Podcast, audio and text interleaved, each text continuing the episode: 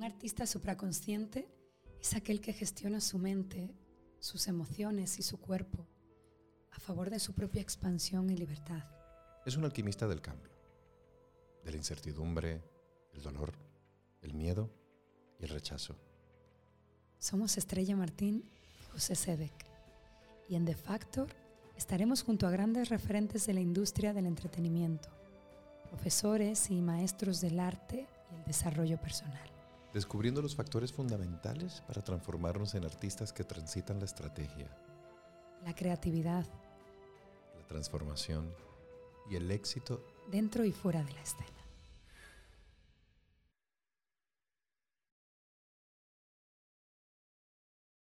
Bueno. Yo ya estoy muy contento eh, porque mm, en The Factor Podcast hay un invitado que conozco desde hace muchos años. ¿Qué le da risa? que iba a empezar yo hoy a saludar para que tú lo presentes. Ah, bueno. Pero si quieres como ayer, este, tú empiezas, tú presentas, ya luego voy yo. No, venga, venga, adelante, adelante, adelante. No, venga. Bueno, estamos aquí un día más en The Factor Podcast. Hoy estamos con, con un invitado de la casa, podríamos decir, porque es, es tu gran amigo desde hace muchos años. Así es. Preséntanos a Guillermo bueno, Guillermo Blanco es una persona que conocí en Colombia hace más o menos 10 años. Eh, sí, ¿no? Bastante. Bastante. Años. Actor peruano y eh, como los peruanos con, un, con, con una humanidad y, y, es una persona muy cálida, muy... Se hace querer. Bueno, gracias. Se hace querer, se hace querer. Pero además. Eh, eh, exacto. Pero además es muy, muy, muy, muy talentoso. Y no solo lo digo yo, sino sus fans, sus seguidores, las productoras con quienes ha trabajado, sus representantes, quienes lo conocemos bien, quienes hemos trabajado con él. Y además, eh, no solo es actor, sino que es un actor creador y ayer se lo comentaba, es algo que promocionamos muchísimo aquí en The Factor, como eh, el actor que no espera, sino el actor proactivo que va a por y que, y que crea su propio camino. Y eso es Guillermo Blanco y muchísimo más, pero ese muchísimo más... Si nos gustaría que nos lo dijera él. ¿no? Exactamente. Guillermo, ¿Quién es Guillermo para Guillermo? Bueno, primero quiero agradecerte por esas palabras. te voy a grabar, esto, lo voy a repetir todas las mañanas cuando me despierto. Como mantra, José Sedek dijo que yo soy pa, pa, pa, pa, pa. Bueno, porque a veces uno como actor se lo olvida. Sí. O sea, A veces uno tiene que recordarse también que uno tiene cosas positivas, uno tiene cosas negativas para salir adelante, porque si no, hay veces que, tú sabes, esta carrera altas y bajas y uno tiene que recordarse a sí mismo lo positivo, lo negativo y lo que le toca trabajar para poder seguir adelante, ¿no? Eso es. Bueno, me presento a mí mismo. Eh, nada, muchas gracias por invitarme a esto. Eh, acabo de llegar a Madrid. Llegué ayer. Justo el primer día le dije, José, tenemos que vernos. Eh, llegué a las. ¿Qué Llegué acá a las 8. A las 8 y media. Sí, sí, sí, sí. Entonces, justo ayer estuvimos hablando todo el tema porque hace rato no lo veía. Eh, hace mucho tiempo tú te fuiste de, Colombia a México. A México. Yo después me fui a Estados Unidos. Y nada, mucho por actualizar. Eh, y yo, bueno, soy Guillermo Blanco, peruano. comencé mi carrera ya hace 12 años en Colombia. Soy de Perú, pero me hice como todo un recorrido por Sudamérica y terminé en Colombia. Colombia, nada, un país que me abrió las puertas, eh, aprendí mucho, pasé por todas las, escuelas de actuación, hice mi carrera como actor en, Colombia, sigo trabajando con ellos, sigo agradecido por todo lo que se me brindó allá. Eh, creo que como persona, como profesional, eh, crecí demasiado. Era un niño cuando llegué y aprendí lo que ahora pues sigo practicando en mi vida, pero en distinto país, tratando de salir adelante con lo ya aprendido en, en Colombia, un país hermoso que a ti también te, te recibió con, con, los brazos abiertos. Sí. Y nada, aquí ahora tratando de también tocar las puertas, avanzar. Eh, lo mismo estoy haciendo en Estados Unidos. Se, saqué mis papeles, mis, mis, papeles para poder trabajar en Estados Unidos y tocando puertas, viviendo el sueño que todos los actores queremos vivir. Complejo, es complejo, pero a mí personalmente, que justo te lo comenté ayer, no hay lugar donde me despierte más feliz que en esa ciudad. En Los Ángeles. En Los Ángeles, por todo, por todo lo que abarca. He vivido en Nueva York también, que como hablábamos ayer, es un lugar que también se respira un poco el tema artístico, pero es, un, es una ciudad más orientada al teatro. Eh, Los Ángeles, por todo lo que compone la ciudad, a mí me encanta. O sea, es como lo que me llena de adrenalina todos los días para salir, para buscar trabajo, para tocar puertas, para seguir en la, misma jugada que todos los actores estamos, pero en distintas ciudades, ¿no? Cerquita ahí de... En el, en el meollo, ¿no? En Hollywood. Sí, sí, sí, sí, sí, totalmente. Y, y, yo quiero que de eso hablemos más adelante, de cómo, cómo es llegar, qué, qué, nos recomiendas para hacer, eh, qué no hacer, em, de qué, en qué debemos enfocarnos primero, ¿no? Eh, o según tu experiencia, que, que pues voy a contar sobre mi experiencia. Sobre tu experiencia. Claro, de cuentas, claro la, verdad, la verdad no existe ni existen tampoco las fórmulas. Y ningún camino es igual al otro. Exactamente, pero bueno, en tu experiencia muchas, podemos resonar con muchas cosas y podemos vernos reflejados y, y, y, bien eso, ¿no? A ver, el, eh, dime. No digo que me llama la atención que Guillermo no, no solo es actor, y como tú decías, es un actor creador que, que ha querido ir más allá.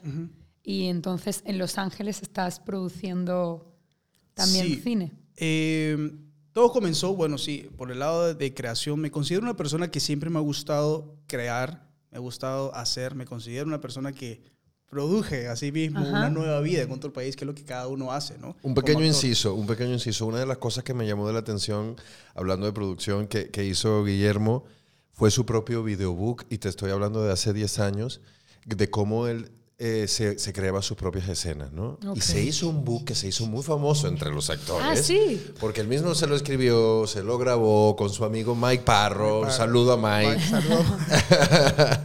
Eh, y, y, quedó brutal. Y quedó brutal. Y, y, justamente ahí yo empecé a conocer más a Guillermo y dije, este brother... Eh, se curra sus propias cosas, se hace sus propias cosas y no espera que, a que se lo hagan, ¿no? muy, muy, bien por eso.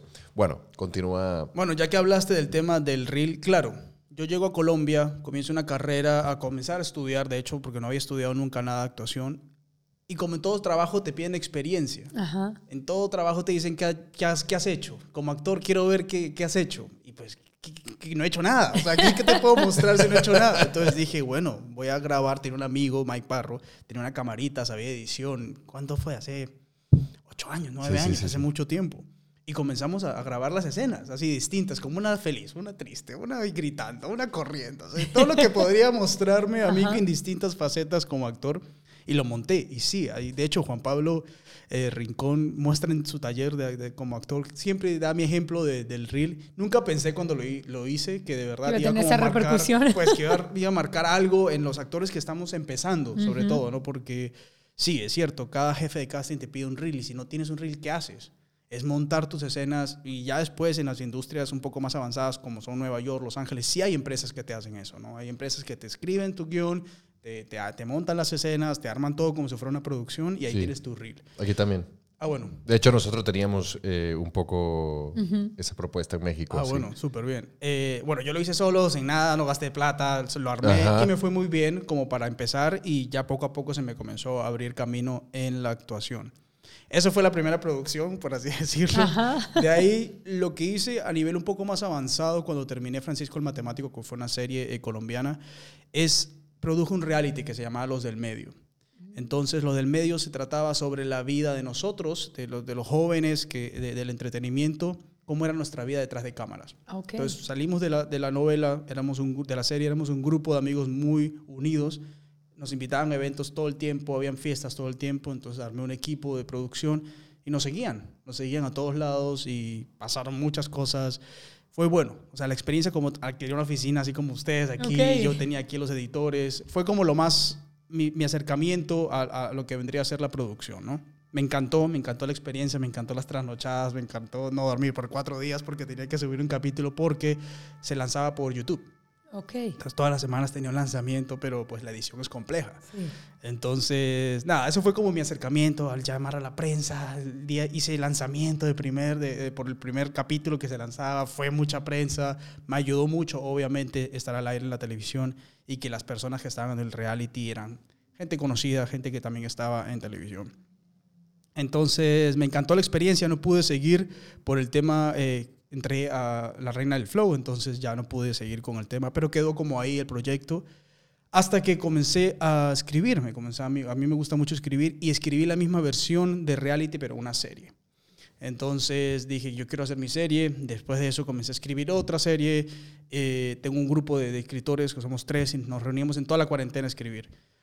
Asimismo, cuando me mudé a Los Ángeles, que fue en el 2019, ya como para mudarme, mudarme, radicarme, mi roommate, eh, así como José, pero este caso era un screenwriter, era un escritor gringo, el americano, que había escrito ya varias películas. Yo tenía una idea en mi cabeza, le planteé la idea, le planteé el negocio, cómo podría ser, porque quería producirla en Colombia.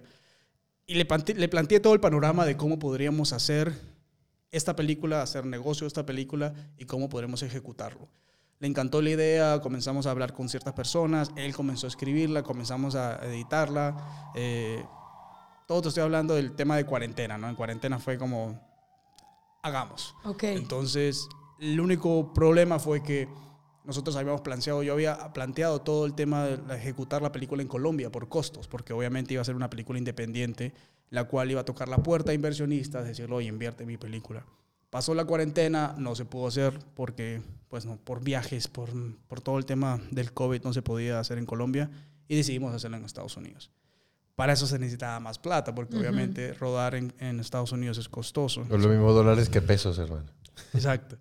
Y llegamos a la conclusión de poder rodar la misma película un poco más, eh, de una forma más económica en Minnesota, en el estado de Minnesota, que mi socio era de ahí, entonces tenía contactos. Llevamos gente de Los Ángeles, traje gente de Colombia, de México, montamos el equipo allá y la sacamos adelante. Y como experiencia produciendo mi primera película, como experiencia protagonizando mi primera película, es una locura, ¿no? Fueron 17 días de rodaje en los cuales, claro, todo se te veía, es como sientes el mundo en tu espalda, ¿no? Ustedes, ustedes que producen eso, ustedes, esto, ustedes entienden lo que significa estar detrás del micrófono, producirlo, los contenidos, ahora después de editar esto, después subirlo. Ahora imagínense, tienes solo 17 días, ya tienes todo un equipo detrás. Hay errores, obviamente, por, por ser principiantes. Mi Claro. socio también era la primera vez que iba, él era el director, nos organizamos así, yo protagonizaba, producía, él dirigía, protagonizaba también. Eh, dirigía y producía, perdón.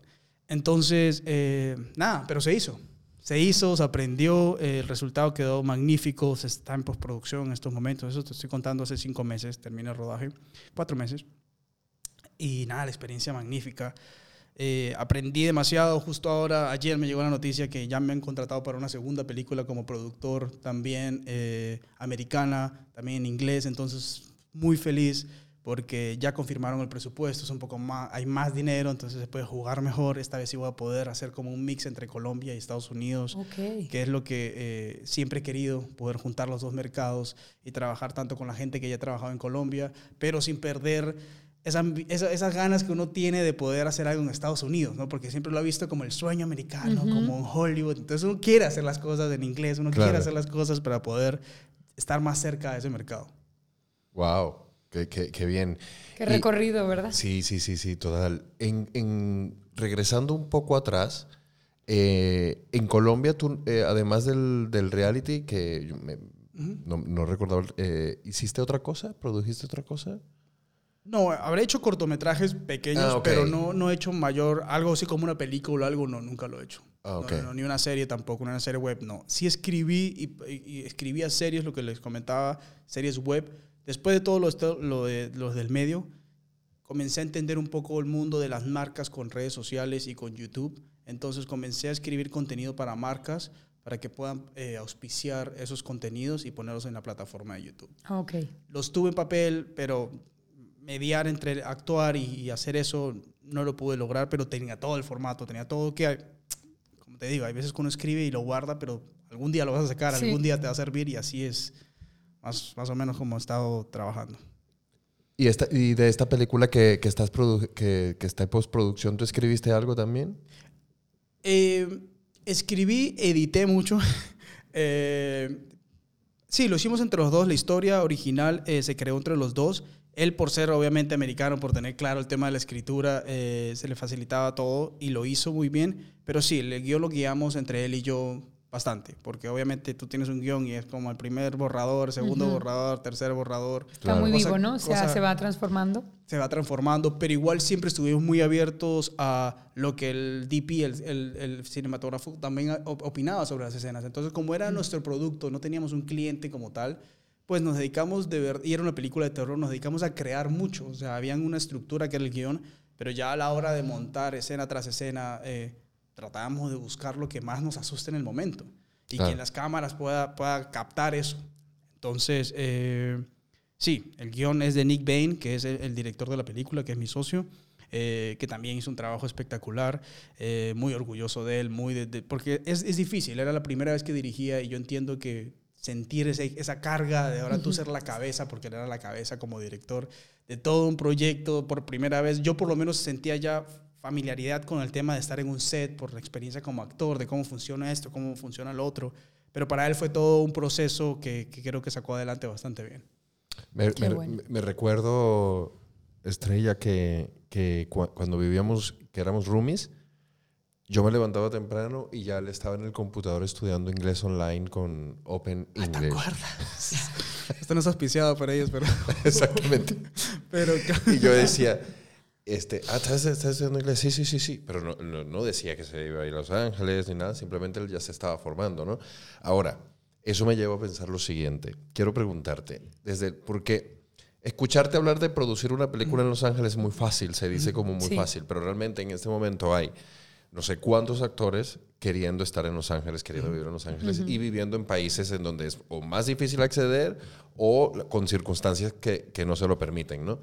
Desde que tú estabas en Colombia, eh, que, me- que ya te estabas preparando para irte a Estados Unidos estudiando inglés, por ejemplo, eh, hasta que estuviste en Los Ángeles haciendo tu primer casting importante, eh, un poco cómo fue el proceso. Es, es- es decir, tomaste la decisión y ¿qué hiciste? Te- que, por ejemplo, los papeles, que- co- co- ¿cómo hiciste con, con el tema del, del visado? ¿El inglés El ya lo inglés. tenías bien o...? Ya lo tenía gra- Bueno, el tema de, de- Para mí el tema de Estados Unidos toda la vida, desde niño, ha estado mi, en, en- en mi meta siempre ha sido, eh, ni siquiera como actor, sino como persona, eh, yo quería vivir en Estados Unidos. Crecí con dos papás que anhelaban vi- vivir en Estados Ok. Unidos y siempre negaban la visa. Entonces yo, cre- uno crece con ese tipo de cosas en la cabeza, pero ¿por qué es tan difícil Estados Unidos? O crece con el anhelo de llegar allá porque como ya a otras personas cercanas a ti la han limitado, Ujú. dices, bueno, yo sí voy a llegar a Estados Unidos, o ¿por qué Estados Unidos? Uno creció como sudamericano, creció anhelando mucho. Y admirando y admirando Unidos. mucho Estados Unidos. Entonces, para mí como proyecto de vida, siempre me ha gustado Estados Unidos, siempre me ha gustado el inglés. No solo cuando estaba con José estudié en inglés, sí me iba muy bien inglés en el colegio, eh, pero siempre he estado como estudiándolo, hasta ahora lo sigo estudiando, ahora sigo el acento. Eh, pero me preparé, lo que yo hacía en Colombia un- en un, en un tiempo cuando ya yo estaba trabajando seguido, es en los huecos me iba a Estados Unidos como turista. Mm. Y me metía a cursos, me metía a cursos que puedo legalmente hacer, ¿no? que son cortos, cursos de inglés, me metía a cursos de actuación, me metía de cursos de cómo hacer negocio de la actuación, cualquier curso que sea económico, entraba, Ok. estaba en Nueva York estudiando, estudié en la Universidad de Arizona, inglés también. Todo eso fue antes de decidir ya mudarme del todo, o sea, eran los huecos, salía, hacía casting, me llamaban, quedaba, volvía a Colombia a trabajar, terminaba proyecto, me volvía a ir. De hecho, cuando terminamos de ser roommate, que te lo acabo de recordar, fue cuando me fui de nuevo a Nueva York.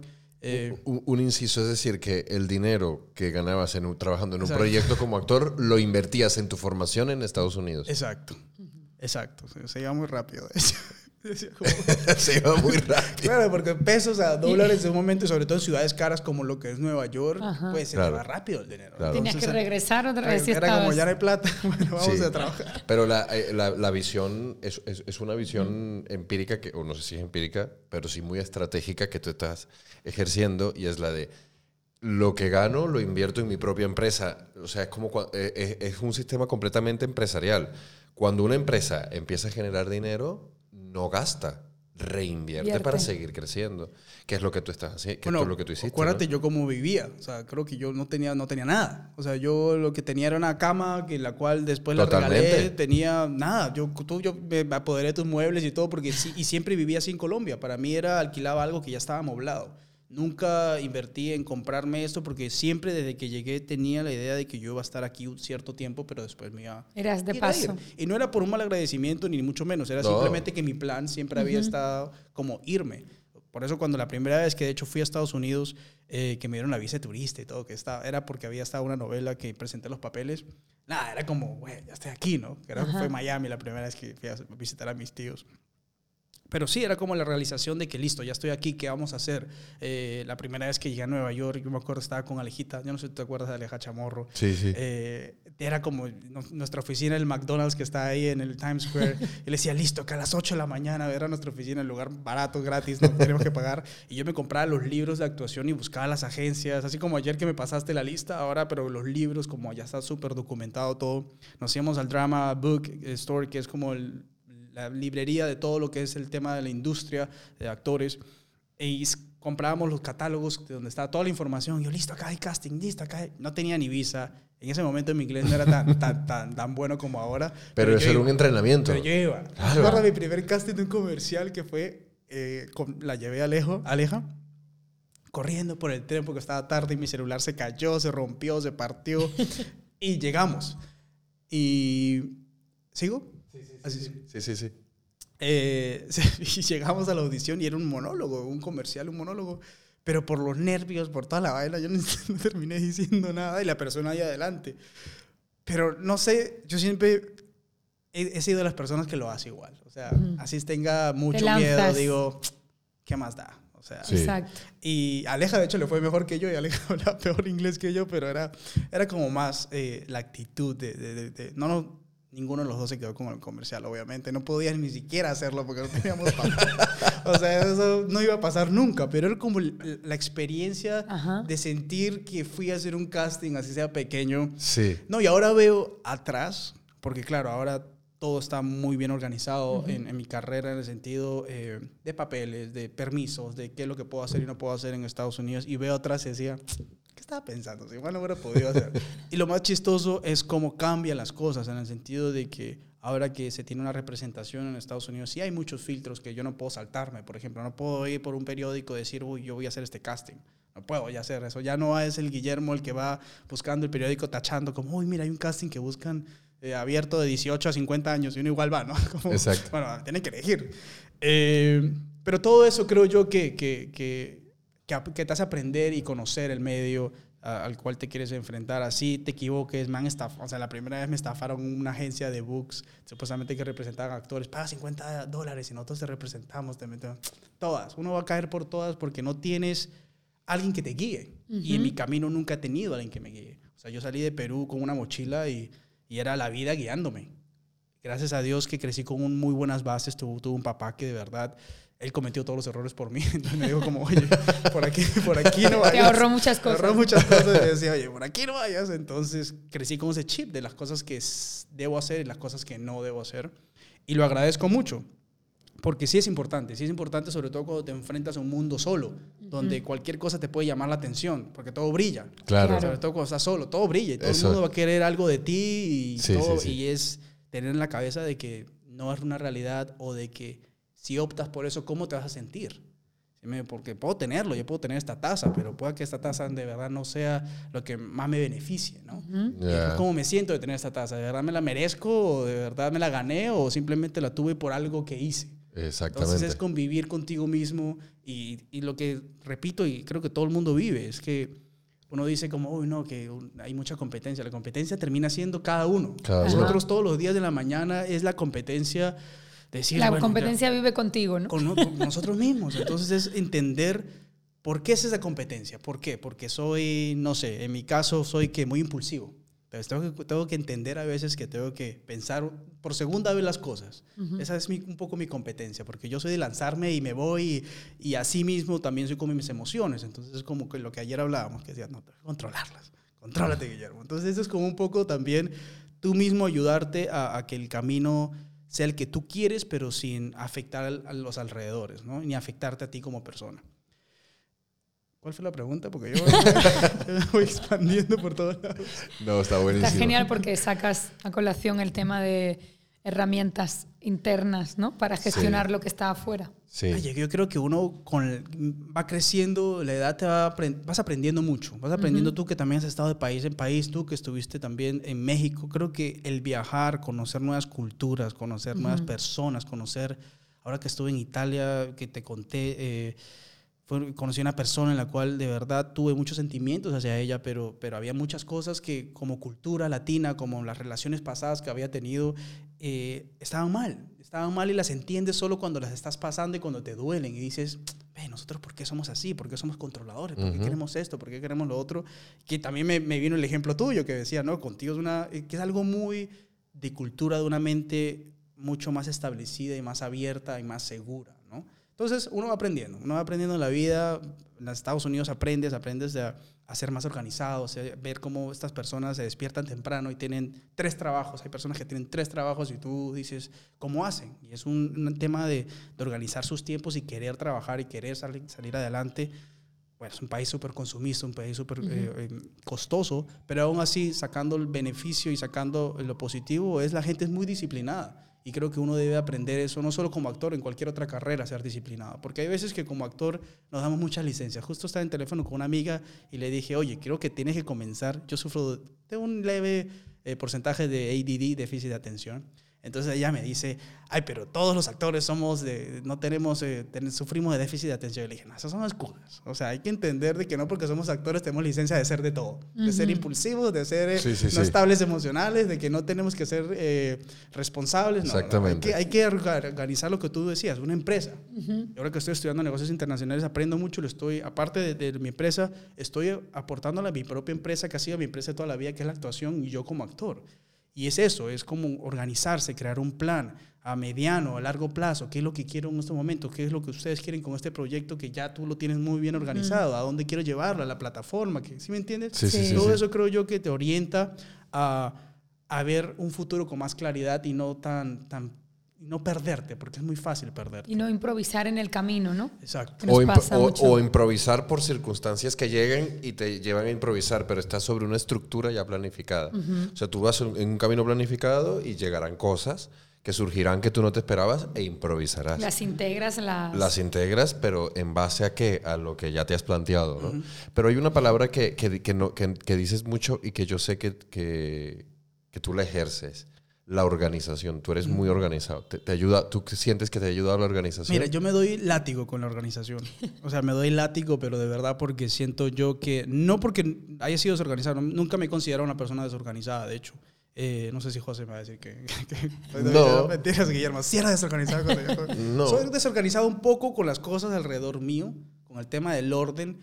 Eh, físico, digamos. Físico, pero muy organizado en el tema mental. Eh, sobre todo a la hora de conocerme. Yo antes no, no sabía, por ejemplo, que, que, todo el tema del déficit de atención, de, todo el de, de, ahí entendí de que desde niño había tenido déficit de atención y comienzas a atar cabos de por qué no entendía esto, por qué, claro, hablando con mis papás en esa época no había un conocimiento tan grande como hay ahora de la mente y cómo apoyar a los hijos y cómo brindarles todo ese tipo de cosas, esos, estas, esas ayudas que la mente necesita como tal para poder salir adelante el tema del orden básicamente ha sido para mí poder luchar en contra de, no sentirme que me pierdo, o sea, que me, despierto y no sé qué hacer. Entonces lo que hago es, se van a reír un poco, pero yo tengo 15 puntos, entonces todos los días me doy puntos. Es algo que creé, que un día estaba en mi, agenda y dije, yo tengo, que, tengo que agarrar, ¿cómo es que en, una en esta empresa, que es la empresa actoral de Guillermo, esta empresa artística, ¿Cómo mido a mí mismo si estoy haciéndolo bien o no? ¿Cómo, o sea, una empresa tú dices, tienes tu reporte, ¿no? Tus métricas, ¿no? Tus métricas, tus reportes, tu salario. Claro. En una empresa que no tienes nada, no tienes métricas, no tienes salario, es un salario súper arriba y abajo, a veces tienes trabajo, a veces que no. ¿Cómo mides? Y yo dije, voy a medirlo por puntos. Y puntos es, cada día yo tengo 15 puntos en los cuales son 15 cosas que tengo que hacer. 15 cosas que me lleven a algo, o sea, que tenga una evolución. No es que lavo una taza y es un punto, no. Es una cosa como que leo una hora, eso es un punto, porque es como, es una evolución de algo. Estoy que te llevan a construir. Construir cosas. 15 puntos de lunes a sábado, los domingos 10 y cumplo 100 puntos de la semana. He llegado bastantes veces a 100 puntos, pero normalmente se quedan como en 80, 90. Okay. El error es que los, los puntos son acumulables. Entonces, a la otra semana me toca trabajar el doble. Entonces, trato de siempre llegar a los 100 puntos semanales. Y así en mi, en mi calendario, en mi agenda, anoto los puntos que voy haciendo por día. Entonces, cada, cada task tiene un punto. El resultado del día es 15 puntos, 14 puntos, 13 puntos se suman a la semana y tengo mi resultado de qué tan buena semana, tuve o no. Y ahí es donde veo si me siento bien, si me siento mal. Pero en base a tus objetivos. En base a mis objetivos. Entonces, eh, y así, o sea, es un juego que yo me hago, que, que debe ser lo más estúpido que han podido escuchar, pero para mí me funciona porque No, me absoluto. despierto y, y- y digo, bueno, sí, ¿verdad? Son 15 cosas. Y me invento las 15 cosas, no es que todos los días tengo que ir al gimnasio, es un punto, sí, porque lo valoro. O sea, yo tienes cosas establecidas. Sí, que hay cosas ya- Diarias. Sí, hay cosas que, que, que son establecidas diarias que lo valoro mucho. Esas cosas establecidas en este tema, repito, de esta carrera que es como tan, tan, tan voluble, eh, establecer cosas a mí me ha ayudado mucho, sobre todo porque estás en un desamor, todo cuando estás en un depresivo Ujú. porque no te ganaste el casting, porque, etcétera. O muy contento porque estás de vacaciones O alegre. muy contento también. Eso, eso Una tam- forma de aterrizar. aterrizar y saber que diario hagas lo que hagas, sientas lo que sientas, tienes que cumplirlas. ¿Por qué? Porque llega un punto que ya sabes, o sea, ni siquiera es que tengas, llega un punto que solo las haces. Te despiertas y es como, a ver, tengo que hacer esto, esto, esto. ¿Cuáles esto, son esto. las cosas esas o algunas de ellas Bueno, algunas de ellas es, que han funcionado, no? bueno, sí, eh, algunas de ellas eh, importantes para mí es llevar un diario. Entonces, antes de dormir me llevo, escribo. Eso fue por un consejo de psicólogo. Entonces, dije como, narra tus... Siempre lo he hecho, de hecho. Cuando, cuando viajaba, escribía. Pero lo- perdí el hábito de escribir mis, mis, mis, mis, mis historias. Perdí el hábito Ujú. de contar mi día a día, que a veces uno como que, ah, estoy cansado. Entonces, pero es Ujú. bonito, es bonito Ujú. porque comencé a hacerlo. Comencé a hacerlo eh, como todas las noches antes de acostarme. Coger el iPad y para contar cómo me fue el día, cómo me sentí. Y muchas veces he ido atrás. Entonces, como, ¿cómo me sentí la semana pasada? Entonces he ido atrás, he ido y voy y regreso y digo, "Huevo, no te puedes estar sintiendo todos los días mal por eso. Entonces es como comienzas a, a- Claro. a- a ver un poco, a leerte a ti mismo. Y cuando lo lees es muy chistoso porque eh, es como si estuviera leyendo a otra persona. O sea, me ha pasado que leo cosas y me da risa lo que yo escribo, porque a veces que uno es, o sea, es un diario que tiene clave, yo sé que nadie lo va a leer, un día lo puedo publicar, pero es un diario que es una conversación contigo mismo Ajá. y hablo como si estuviera hablando con, Con un amigo. Con, con un amigo, pero el amigo que más confianza le tienes. Ok. O sea, un amigo en el cual que no le tienes que ocultar nada. Ok. O sea, conocí a este y me Qué cayó- buen me ejercicio. cayó muy mal. Uy, no, pero si me entiendes como ese tipo de Ajá. cosas que tú puedes ser sincero contigo mismo, pero leerlas a mí me causa, después de un futuro, me causa mucha, mucha risa. Claro. Porque me da risa la forma en cómo me expreso ante ese tipo de cosas. Y también ves cómo evolucionas en el tiempo. ¿Cómo evoluciona Porque en el tienes una tiempo? referencia, ¿no? Ahora ahora que estuve en Italia en ese desamor, por ejemplo, escribía como, ¿por qué me siento así? ¿Pero por qué, Guillermo? ¿Qué te está pasando? ¿Por qué? Y después ahora lo leo y es como, es simplemente el tiempo, ¿no? Y, y- pero a, a mí esa relación conmigo mismo en esa aplicación se llama One Day, se llama la aplicación, de hecho es buena, eh, me, ha, me ha funcionado. Eso Y, y además es una forma de, de autoconocimiento. Sí, sí. Por Porque, eso. claro, es un espejo. Te, te proyectas ahí Ajá. en algo muy importante porque suelen ser cosas importantes. Eh, y luego cuando lo miras te estás conociendo. Es, es brutal este ejercicio. Ah, y yo te lo dije ayer, yo no tengo muy buena memoria, no tengo buena memoria, no me acuerdo de las cosas que, o sea, José me, me, me decía, ay, que me acuerdo el día, no sé qué cosa, que no, no me acuerdo qué fue lo que dijiste ayer. Y eso que yo tengo mala memoria, o sea, Yo no me acuerdo nada. Yo sí para- tengo una gran Sí. memoria. Bueno, Sí, sí, sí, sí. Como mujer, Fecha, es impresionante. sí. Forma de vestir a la Sí. hora y todo. Ya, yo Me da soy miedo. nada. Yo te yo, yo soy- da- eso debe dar miedo. Sí, pero sí. yo no. Yo me voy olvidando todo muy rápido. Muy rápido se me va. Es como que lo siento también porque entra bastante información día a día en mi vida, por lo que Mm. viajo, Claro. por lo que conozco, por lo que soy muy amiguero, por lo que siento que mi vida pasa por tantas cosas. eh, es como, es intenso, es una vida, es una vida intensa, que, que, que la he formado así, porque me gusta, porque soy, porque me gusta, soy un poco hiperactivo, entonces la he formado así. Entonces entran tantas cosas, que es lo que yo creo. No, Entonces, Claro, no, no sí. sé si es verdad, si alguien está Una mirando esto. saturación del sistema, ¿no? O es algo que estoy tratando de hacer como para, Para evadir. Para evadir que de verdad soy olvidadizo, pero sí. Mi memoria trabaja así, no me, no me acuerdo de las cosas. Eh, ahí en, en mi grupo del colegio cuentan cosas del colegio y hay cosas que no, para mí no, nunca existieron. Entonces esto es bueno porque eh, como yo ya hace uh, varios años voy hasta, hasta el lado de atrás y siento, tengo desde las grabaciones, o sea, desde las grabaciones que leo este diario y digo, hey, ¿cómo me sentí así? Que es bonito además, porque hay cosas que uno va perdiendo. Ujú. O sea, como actor, como persona, mientras vas creciendo, vas perdiendo ciertas cosas que yo anhelaba cuando era el Guillermo de 17 años, 18 años recién llegando a Colombia, por ejemplo. Entonces, que cuando te enfrentas a un nuevo país, o quieres empezar tu carrera en un nuevo país, dices, ¿qué hubiera hecho el José Cedric de hace 10 años? Porque es otra la energía, Sí. es otra las ganas de comerse el mundo, es Otra, madurez, es otra perspectiva. Y hasta esa inmadurez a veces es la que te saca adelante, porque ya Ajá. cuando uno comienza a crecer, comienzas a pensar más. Sí. Sí, sí. comienzas, te da más pena esto, dices, no, ya estoy muy viejo para este tipo de cosas. Ajá. Y ahí es donde tú necesitas inyectar ese José Cedric más joven que El- ni- ese no niño. importa nada. Exactamente. Entonces es, muy- es, es bonito ese tipo de cosas, no solo eh, para tenerlas claras de cómo eras antes, sino también para recordarte que muchas de las cosas que tenías antes, por más que uno se dé duro, han sido positivas. Y te ha llegado a ti a estar aquí, a ti a estar aquí, a mí a estar aquí sentado con ustedes. Y es valorar y querer a tu pasado también. Ujú. Entonces, eh, esa es una de las cosas que hago, eh, escribir. En la mañana eh, leo, tengo un libro siempre al lado mío para que no, no evadir eso. Entonces, lo primero que hago es, hay veces, o sea, tuve por mucho tiempo la manía de coger mi celular siempre apenas despertaba.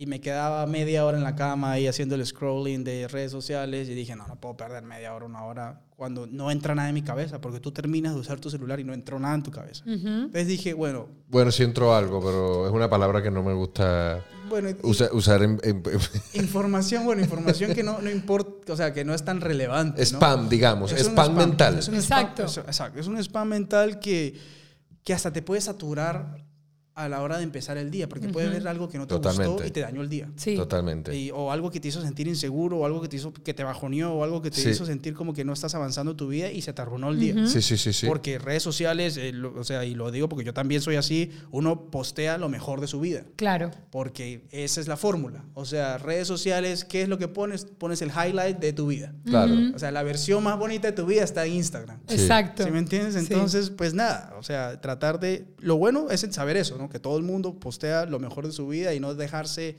como un poco eh, influenciar por lo que la otra persona está haciendo. El tema de leer diario me, me- me- sirvió media hora, una hora y lo decidí en la mañana porque después hay excusas que uno pone como, ay, no tengo tiempo, ay, qué pereza. Entonces dije en la mañana. Ir al gimnasio es otra cosa, correr es otra cosa, eh, que ahora me perdí, que por eso vine tarde hoy. Eh, pero hay ciertas cositas que sí tengo muy establecidas. El comer sano, eh, lo- le doy un puntaje porque es difícil. Hay veces que no me doy el punto cuando como chatarra, pero sí es algo que lo tengo muy marcado. Eh, ¿Qué más? Siempre lo tengo. Son cinco puntos que son los básicos, los demás sí son como los llenos de Que cosas que, son tengo que hacer. vida saludable, básicamente, y, y- y estar conectado contigo. conectado conmigo. Eso fue porque eh, el tema del diario, hace muchos años tuve con un, un- Personalmente me parece que la gente tiene una, mala, concepción del tema de tener, por ejemplo, un psicólogo, alguien con quien hablar. Es el tema, lo tuve, lo resolví hace mucho tiempo. No tengo un psicólogo en estos momentos, pero hace mucho tiempo en Colombia tuve algunas sesiones porque querías conocer un poco de cómo... Y además a mí la mente humana y el tema de la psicología siempre me ha llamado mucho la atención. Y me dijo, documenta tu vida, o sea, cuéntala. Y desde ahí lo, lo adopté como un hábito eh, que me gusta hacer. Eh, de ahí, eso. Eh, Básicamente son el tema de los puntos, que, que, lo- que así Ya. como más o menos nivelo el, el tema de qué tanto estoy eh, avanzando, qué tanto es el promedio de, de mi semana de trabajo o de mi mes de trabajo, Ya. ¿no? Sabes que yo le estoy escribiendo un diario a Eros, nuestro hijo, desde el embarazo. Wow. Qué Ya, lindo ya eso. tiene dos años. Tanto de todo lo que ha comido desde que empezó a comer, a todo lo que pasa en sus días. Sus y lo, cosas lo importantes. mucho con la comida. Sí, demasiado, Sí. demasiado. Qué bueno. La alimentación que lleva es... Wow. Decirte que con 26 meses que va a cumplir no ha ingerido absolutamente nada procesado. Bueno, eso es una cosa que una de las amigas de mi mamá hizo con sus hijos también. Nada procesado. Ajá. Es una disciplina. Sí. Pero yo creo que va a agradecértelo toda la vida. Toda la vida. Ya con sus primeros dos años, que ya creo, digamos, lo que es la estructura a nivel nutricional de su cuerpo, ya lo más seguro es que hay un 95% de probabilidades que tenga buenos hábitos. Además su- sigue con la lactancia materna, que es Ah, o- ok, otro plus, ¿no? Ok, ok. Pero sí, sí, es- Sí. Ahora, cuando un actor llega a un país, Guillermo, eh, ¿qué le recomiendas? O sea, no qué le recomiendas, sino ¿qué, qué harías tú si llegas a un país nuevo, por ejemplo, España o Los Ángeles, Colombia, México? Supongamos que llegas a México Ujú. A vivir. ¿Qué, qué- cuáles son las primeras cosas que tú haces para aterrizar con pie derecho en un país como actor? Bueno, como actor y como persona. Como diría yo. persona. Algo que he aprendido, que, que siento yo que me... Que, que- para esto, mi formación un poco en el tema de, de mudarme de país es muy distinta a otras personas porque he vivido desde que salí del Perú, mudándome de países y yendo del otro lado. Entonces ya en mi cabeza hay un sistema en el cual no me afecta en absoluto estar aquí ahora o estar en Panamá mañana. O sea, la parte Por eso te emocional, lo dices, pregunto. ¿no? Exacto, en la parte emocional. O sea, no, no, no, no hay nada por ahí que me, que me derrumbe o que me haga sentir como que estoy solo o que, o, ¿sí me entiendes? Ujú. ¿Por qué? No sé. Mi persona se creó, o sea, poco a poco fui acostumbrándome a eso. Me mudé muy, muy joven de mi país y me imagino que como campo de protección armé todo eso solo. O sea, ese, ese tema de seguridad, ese tema de no extrañar, no extraño. O sea, o sea, no extraño. O sea, me preguntan, ¿extrañas a tu país? No, no es que no lo quiera, no extraño, no logro extrañar casi nada de mi vida. Entonces, eso no triste eso. Mira, pero que... Tengo corazón, gente, tengo corazón, solo que no extraño, no sé por qué no extraño nada, te lo juro que no Porque yo creo que te entregas al presente Me también, entrego, ¿no? Yo vivo creo. muy del presente, eso sí es verdad. Exacto. Vivo muy el presente y en el futuro. En el pasado, por lo mismo que me olvido rápido, es algo que pasó, pasó. No significa que no aprendí de lo que pasó, Ujú. pero no vivo en el pasado lamentándome de cosas o, de- o- o viviendo de que uy, preferiría estar en Colombia porque en Colombia pasó esto, esto. No, no, no, ya estoy acá, me encanta estar acá. eh, si no me gusta estar acá, me muevo y me voy. Exacto. Entonces, eh, quiero recalcar eso porque sé que no todos, y yo hay veces que, que he cometido el error de dar consejos un poco errados porque no todos somos iguales, en el sentido de que hay personas que llegan a un país y llegan a la depresión porque se sienten solos, porque extrañan a su familia, porque no tienen, no saben cómo hacer amigos. Pero si tengo, hablando de amigos, era, era mi primer consejo. A mí personalmente mi vida la llené de amigos. O sea, mi vida donde voy, todo lo hace más ameno tener amigos. Claro. Entonces, mi- para mí mi familia está en Perú, pero mi familia en el mundo son mis amigos, se volvieron mis amigos. O sea, ayer llegué, el amigo, el primero que quería ver era mi amigo José, que es mi familia, ¿sí? mi, mi familia en Madrid. Ahora tú, La familia amigos. elegida, ¿no? O sea, exacto. Guillermo. Entonces, todo eso lo que hace es, primero, ayudarte a no sentirte, si te sientes solo, a no sentirte solo. Segundo, los amigos siempre te van a apoyar. Entonces, van a hacer un poco más tu vida, eh, una- un poco más fácil tu vida en, en el lugar donde estés. Me acuerdo la primera vez que me mudé completamente a Los Ángeles. Tenía a mi amiga Ana María Pérez, con la cual trabajé en Francisco el Matemático, y esta mujer me apoyó incondicionalmente en todo. O sea, yo estaba buscando habitación, aún no tenía el carro, no había comprado el carro, y me llevaba a buscar eh, apartamento, me buscaba ver, ir a... Si me entiendes, como ese tipo... Y justo ayer, creo que tú me dijiste, no me acuerdo quién me dijo, el nivel de amistades o el tipo de amistades que tú tienes es muy parecido a la persona que tú eres, porque tú mismo traes ese tipo de Claro. personas. Y me he dado cuenta y algo que siempre en mis redes sociales además agradezco es la calidad de amigos que tengo, porque si hay algo en esta vida que, que tengo que agradecer es el apoyo incondicional que he recibido siempre mis amigos y el mismo que yo también doy. O sea, sí mismo lo doy. Si, si mañana José se mueve a un lado, si mañana Pepito Los Palotes viene acá, el mismo apoyo le voy a dar porque sé, no hay persona que sabe más que es el que se siente de, de mudarse a un lugar y no conocer nada. Y, y sí, hay veces, ahora que por ejemplo estuve en Olbia, en, en, en esta isla, en Cerdeña, en Italia, creo que ha sido la primera vez en mi vida que me siento solo, porque era un pueblo- una ciudad bastante pequeña, sin conocer a nadie, un idioma el cual no conocía. Entonces ahí fue donde dije, bueno, yo creo que así se sienten muchas personas cuando llegan a un país y no conocen nada. Como desubicados, ¿no? Como, Como, como no tienes nadie, o sea, no tienes Como amigos. soledad, como so- en- como sentirte de que ahora estás ahí tú y, y ya. Sí, sí, sí. Entonces, como si eh, estuvieras de forma superficial, ¿no? Como que no hay un, un ancla. De a dónde ¿no? agarrarte porque estás ahí y, y ya.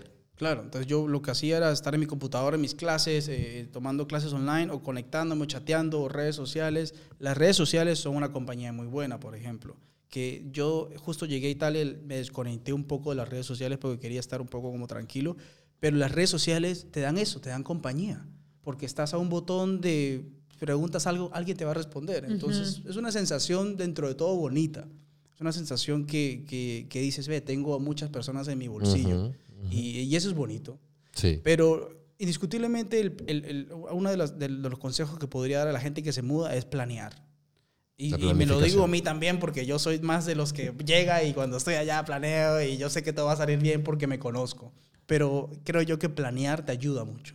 Te ayuda mucho a, saber qué vas a hacer, ¿no? Llegar, por ejemplo, a California, saber que en, Los Ángeles necesitas un carro. Eh, entonces, si necesitas un carro, vas a necesitar una licencia. Entonces, ver de hacer los trámites y, todo ese proceso. Eh, si vas de visita a, ver cómo, cómo es la ciudad que viene, bueno, es distinto a cuando ya llegas con el enfoque de trabajar. Por lo mismo que les contaba ahora a ustedes, que antes había venido a Madrid como de turista, a estar con mis amigos, pero ahora este viaje que acabo de recibir mi ciudadanía italiana, ya para mí es como, bueno, ahora sí puedes hacer cosas acá, Guillermo. Entonces enfócate en hacer contactos, enfócate en estar al lado de tu manager, de ir a eventos, de, de hacer un networking, de, trabajar en las amistades. Todo es trabajo, o sea, no, no por interés, y que, es algo que también me molesta un poco cuando hablan, ay, no, que tú eres amigo de por interés. No, o sea, creo yo que estamos los dos apoyándonos en salir adelante. Claro. Y el tema de networking, que es algo que creo que en Sudamérica, no sé por qué lo tenemos un poco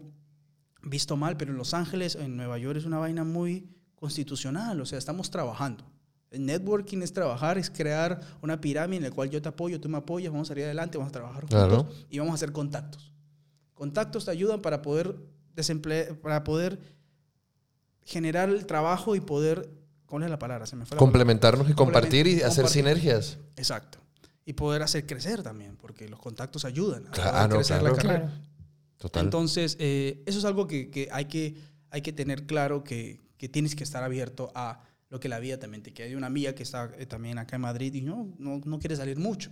Entonces le digo, pero entonces, ¿qué estás haciendo? Porque siento yo que si vienes con un plan, pero a la vez no lo quieres ejecutar, entonces, no, que extraño mi país y eso, bueno, claro, hay que hablar y ver también, es que son muchos factores y son, son hay mucha la personalidad y todo el mundo va a querer salir de su país, todo el mundo quiere salir de su país porque lamentablemente así estemos donde estemos, siempre nunca vamos a estar felices en el lugar donde estamos 100%. Siempre vamos a ver un poco más afuera que adentro. Entonces, pero no todas las personalidades logran hacer una vida por fuera. O sea, normalmente, y, está bien, o sea, no hay porque hay gente que ni siquiera quiere. Yo porque vi la necesidad de salir de mi país, no podía estudiar en mi país, no tenía los recursos para hacerlo y dije, voy a tomar la decisión de salir para poder ver qué puedo hacer por fuera. Pero hay gente que no tiene esa necesidad, hay gente que no le place irse a Los Ángeles porque su sueño no es estar en Hollywood y todo es tan relativo que no, hay necesidad de juzgar, o oh, no, tú tienes miedo a salir, no, no, no está interesado. Y, la gente que sí quisiera, por ejemplo, eh, llegar a Hollywood, pero no se atreve porque lo ve como tan inmenso y tan difícil que directamente no lo intenta, ¿qué, qué le dirías? Pues esa pregunta de, del tema de difícil o cómo me siento o cómo es el tema de Los Ángeles, ya lo he venido repitiendo un poco en mis redes sociales porque me pregunta, oye, es difícil. Y yo le digo, sí es difícil. O sea, y no te lo digo desde el lado de que ya la logré porque estoy en Hollywood. No, en realidad, yo sigo dándole, o sea, no he hecho mayor cosa en la cual puedo decir, entré a una producción de Hollywood, Hollywood, aún no lo he hecho. Sigo en la tarea, sigo en el proceso de poder hacer audiciones. O sea, donde esté, mando audiciones. Estoy allá, hago audiciones. Y van a pasar, ojalá no pase, pero millones de audiciones hasta que me digan, hasta que alguien vea lo que quiere ver en el personaje y me elija. ¿Es difícil? Sí, es difícil como en todo país cuando recién llegas. No hay mayor diferencia. Vas, vas difícil. Eh, es un mercado muy grande, sí, pero es un mercado que, que te presiona a mejorar tanto en talento como en en las capacidades mentales que tienes que hacer en el negocio, porque muchas veces uno se queda en su grupo, por ejemplo, en, ¿qué te digo? ejemplo, Chile, vamos a poner Chile, pues en el medio del entretenimiento de Chile, te quedas en Chile, conoces la industria chilena, entonces ya tú sabes que tú estás apto para entrar a la industria chilena y eres talentoso, pero bueno, ahora ese talento llévalo a Los Ángeles a ver que, si es que de verdad es el talento que están buscando, y al ver tanta gente ahí ya no estás eh, compitiendo, con Chile, estás compitiendo con todo el mundo. Y gente que de verdad se toma muy en serio su carrera actoral, porque hay veces que nosotros sí anhelamos algo, pero en realidad trabajamos por eso. Hay veces que pensamos que va a llegar y que bueno, porque soy clarito y bla, bla, bla, pues va a llegar solo, pero no. O sea, hay 35 mil millones de personas iguales a ti, más talentosas que tú, eh, con más herramientas que tú. Pero lo que te puede diferenciar sí es trabajar más duro que ellos ser más disciplinado que ellos, hacer todo un plan distinto a ellos y ver cómo tú puedes llegar, no al, mismo tiempo, porque todos tienen tiempos distintos, pero es llegar, que es tu meta al final de cuentas. A ti no te importa el resto, porque el resto puede llegar a la hora que les toque llegar a ellos.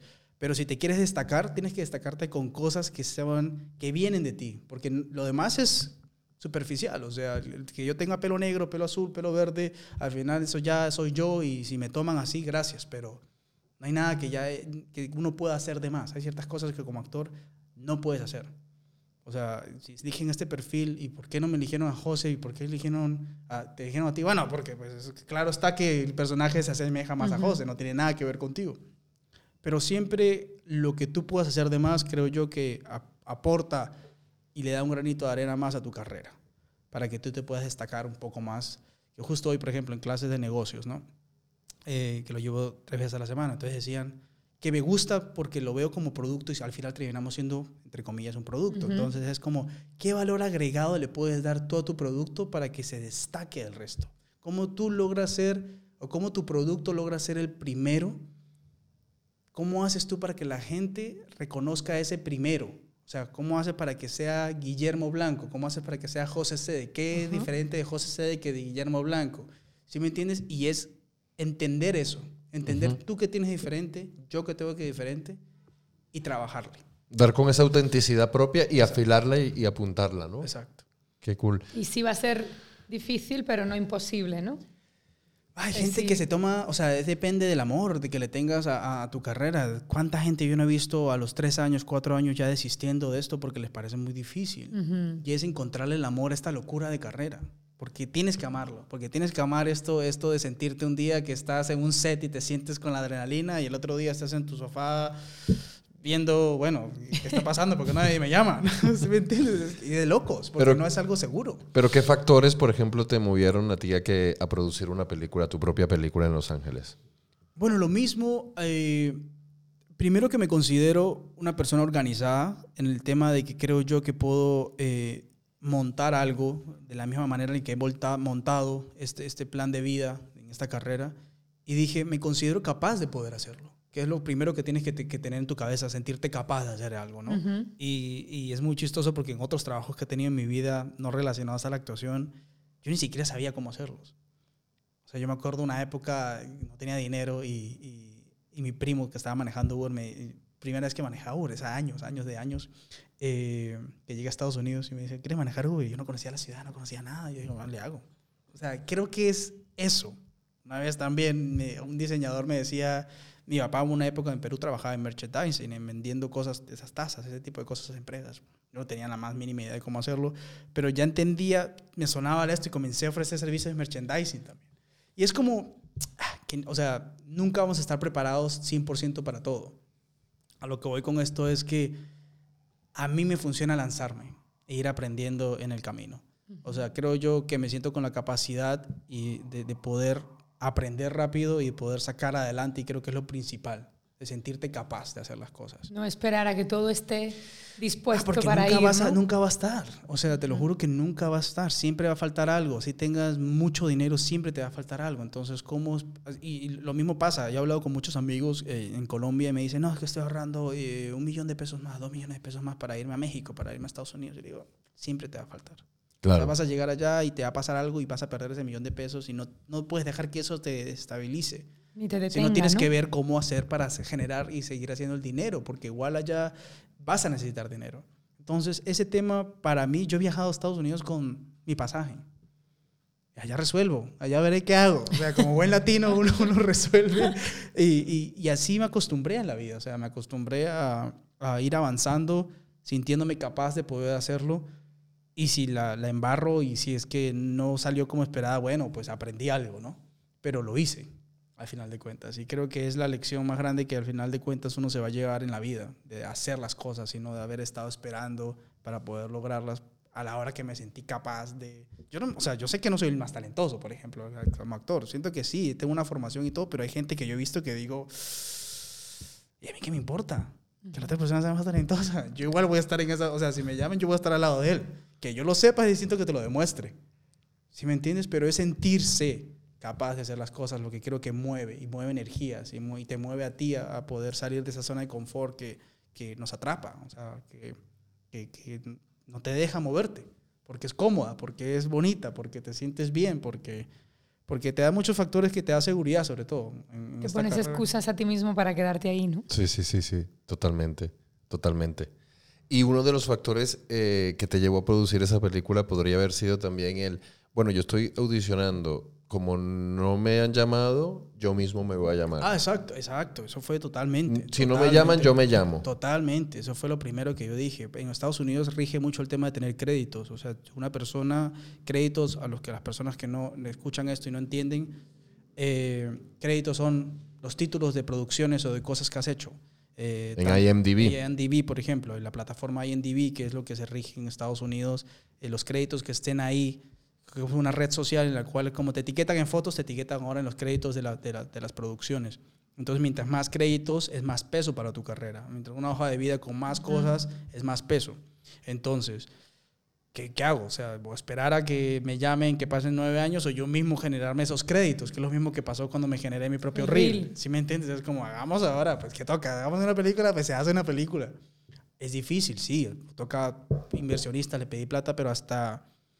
¿A quién no le pedí plata para esa inversión? Hasta la ex. Hasta la ex. Le dije, oye, mira, te tengo, te tengo un negocio. te tengo un negocio. Y le mandé la presentación, le mandé, o sea, todo muy bien explicado, pero creo que sí, o sea, dije, tengo que hacer una película y es costoso. O sea, yo sé que mi película fue bastante económica para lo- el nivel de, de producciones que se manejan en Estados Unidos, que son bastante costosas. Pero es eso, es ver la estrategia de cómo llegar ahí, a lo que. Y resultó que me encantó. O sea, estar en el ejercicio de producir, de apoyar a mi, a, a mi amigo, de dirigir, una cosa que yo vivía loco. O sea, es que, que tú, tú que estás en el set, ustedes que están en el set, es que hay gente que no entiende, pero uno en el set se siente como, ¿sí me entiendes? Que- que- Empoderado, que, no ¿no? quiere salir. O sea, es como yo decía, ¿cómo así que ya se acabaron las 12 horas? Sigamos. No, no, no, que legalmente no podemos. Con una energía, ¿verdad? Sí, claro, Totalmente. porque no, no se puede. ¿También querías dirigir o quieres dirigir? ¿Sabes qué descubrí? Descubrí, yo siempre he tenido mucho respeto al tema de la dirección, porque respeto a los directores y además porque siempre veo como cada actor ahora que dirige y digo, bueno, pero ¿verdad estudiaste o, o simplemente ahora eres director? Eh, pero sí descubrí que me apasiona, sí descubrí que tengo el conocimiento como actor de muchas cosas que, claro, hay veces que uno se siente inseguro de aceptarlas. Y cuando estuvimos en la película hubieron algunos errores que me tocó sacar esas inseguridades y decir, yo creo que puedo y lo voy a hacer. Y sacar adelante y empujar la película que salga. Eh, y lo descubrí y me encantó. Muchas escenas de la película las dirigí también. Eh, apoyé a mi, a, mi, a mi socio en dirigirlas eh, mientras él estaba haciendo otras cosas y me encantó, me encantó el ejercicio. Entonces, creo yo que a mí me apasiona todo en general, o sea, todo el, el esquema, todo el tema de, de- de crear un universo desde el área de la escritura, me encanta. Eh, A la hora de producirlo también veo, son como personalidades distintas. La escritura que, que estoy ahí, que me quedo escribiendo, en, en mi grupo de, de escritura que tengo, eh, nos quedamos horas, en la cuarentena nos quedamos horas, teníamos horarios de oficina, ocho horas diarias, escribir, escribir, escribir, y me encantaba porque te vas en tu computador, te paras, hablas, es como ese tema de crear es, es, es alucinante. Totalmente. Ahora el tema organizacional, el tema de dinero, el tema de esto, producción, también me encanta. Y el tema de dirección, que poco a poco me imagino que lo voy a ir abordando porque también descubrí que me encantaba. Entonces, creo yo que a mí les- el esquema como tal de esta industria me encanta, desde el tema de ir a eventos, desde el tema de la prensa, desde el tema de que muchos actores, ay, no, yo no voy a un evento, bueno, pues no te gusta, está bien. A mí personalmente, esta industria me encanta. Desde, hasta lo negativo y lo positivo me encanta. Porque crecí en ella, porque aprendí en ella, porque es la carrera en la cual me quiero quedar toda la vida. Y, y me apasiona, me apasiona el estar tocando puertas, me apasiona el que me tires la puerta. Digo, bueno, pues mentira, después te vas a arrepentir. Pero no, o sea, me gusta, me gusta, me Te gusta. pasa como a ti que le apasiona el, el universo, ¿no? El De, de universo. contar las Sí, historias. Totalmente. Y por eso me he formado como director y me, y, y- y me he formado como, como docente también, porque, porque creo que también cada área merece un respeto. ¿no? Exacto. Y, sien- siendo actores también, tenemos como herramientas de extraer lo mejor de, de otros actores Sí. desde otro punto, ¿no? Sí, Y eso siempre se te ha dado a ti muy, muy bien. es Por lo verdad. menos em, la experiencia conmigo. sí. Tiene como ese gancho de sacar lo, lo mejor de ti, Claro, exacto. ¿sabes? Sí, Para la sí. escena. Ujú, ujú. Sí, sí, sí, sí, sí, sí. Y te Bueno, escucho y digo, mira, este, la- la verdad- se contagiaron en Colombia viviendo juntos de... Totalmente. De- del amor, de- del amor por el universo. Sí, sí, Eh, Yo creo que sí, creo que de hecho, un, un actor que es director de. eh, un director que es director de actores, pocos hay y son los mejores. Yo, yo, yo confío más en una película que solo tenga un director de actores y que no tenga un director puestista y, pe- y- y el- y que ya el fotógrafo se las arregle. Exacto. Confío más en los resultados que, que viceversa, que es lo que suele suceder, ¿no? Que, hay, que te montan perfecto todo, el- una planta de movimiento es muy bonita y muy coherente, pero no hay una profundización en el trabajo del actor, ¿sabes? Que Exacto. para mí es lo más Es importante. lo más importante. Sí. Ah, Mira, estamos en la misma ¿Sí? frecuencia. La misma frecuencia. Esto me hace recordar a tu voz te- estéreo en Colombia. Es verdad. ¿Cuántos grabamos, no? Yo grabé muchos. Tú Muchos también. también. Mi escuela. Claro. Amaba estar ahí en tu ¿Cómo voz ayudaba para la renta, no? La renta, el reel, para todo. Todo. ¿Grabar qué? ¿Has dicho? Tu voz estéreo como eh, Rosas de Guadalupe en México. Ok. Exactamente. Sin ser tan dramático, pero sí, era un poco una historia. Y eran así, eran dos personajes principales. Era una radio, Exacto. era una estación de radio en la cual... Ah, ¿contaste el otro día? ¿En Mm. casa? Creo que sí. Sí, porque decías también de las radionovelas y que Ah, no, eso era, eso era, Ah, eso era era otra otra cosa. cosa. Sí, Ah, sí, sí. Esto era de un programa que eran dos presentadores y llamaba a una persona o entrevistaban, en este caso Ah, podría ser yo, y yo te contaba mi historia y mientras te la iba contando, pues aparecía la, la- la historia actuada. Ah, vale, vale, vale. Exacto. Cuando dices que te, que te apasiona toda la industria, ¿qué, ¿qué cosas cambiarías de esta industria? Qué buena pregunta. Qué buena pregunta. Eh, ¿Qué cambiaría de esta industria? Em, bueno, en el tema técnico lo cambiaría bastante. Creo yo que le daría mucho más apoyo al tema técnico. Hay mucha gente que ama esta industria y, y su departamento, por ejemplo, que te digo, el departamento de arte, el departamento del gaffer, todo este tema, el tema técnico que está detrás de Ujú. cámara, me encantaría que sea mucho más valorado porque creo que no lo es. Porque creo que al final de cuentas en Estados Unidos está, eh, se marca el tema de la producción por los que están encima de la línea y los que están debajo de la línea. Encima de la línea viene a estar productor, director, protagonistas y abajo de la línea viene a estar todo el equipo técnico y secundarios y todo. Ese término me parece es un poco duro de, de- de- de- de ver así, pero es la realidad. eh, Y al final de cuentas, las cabezas, que son las que más se benefician del proyecto, no digo que, que- que no se hayan, no, no merezcan estar ahí, pero me, pero me parece que las que están abajo también dan el mismo esfuerzo y me parece que deberían ser igual, igual de compensadas.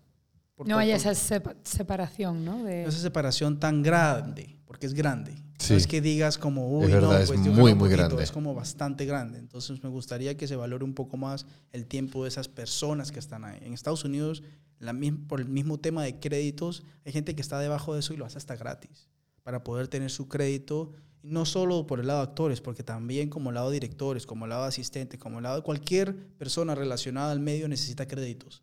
Y esos créditos solo se hacen trabajando. Y si no tienes experiencia, viene lo mismo de que te, te contrato si tienes experiencia, pero no tienes experiencia. El huevo y la gallina, ¿no? Exacto. Ajá. Entonces, sí me gustaría que se, que, que- que se apoye más. Y se apoye más el tema también de la gente que, que apoya en el set con, con ser, eh, actores de background, como los- se le llama extras, pero eso suena horrible, pero sí, las personas que, que están apoyando, porque son personas que están ahí 12 horas, 13 horas, 14 horas al día y están ahí aportando y, y- y Ujú. trabajando para ti y siento que también están muy poco valoradas. Entonces, sí, si hay Me algo que encanta. cambiaría de eso sería un poco como el, glo- el sí, como que hagamos que salga esto adelante, pero todos vamos a ganar de un esto. equipo. No es que yo, o sea, sí entiendo que como toda carrera siempre va a haber una diferenciación de, de salarios y lo entiendo. Y así funciona y así va a funcionar. Y de hecho, ahora justo también clase de negocios. Estamos hablando un poco de cómo, a cómo se rige el tema de, de- en el futuro, ¿no? Que es la polarización, que es el tema de cómo las carreras han cambiado mucho y cómo los estratos sociales han cambiado mucho. En el Ujú. tema de que hay carreras, hay gente que se va a quedar en este tema de, de no poder estudiar porque no tuvieron los recursos. Hay gente que sí pudo estudiar y se metieron en las carreras, pero este lado en el medio toca elegir. Este lado del estrato medio toca elegir a dónde es que va. ¿Vas a estudiar y vas a estar en este lado o vas a estar acá en este lado y te quedaste?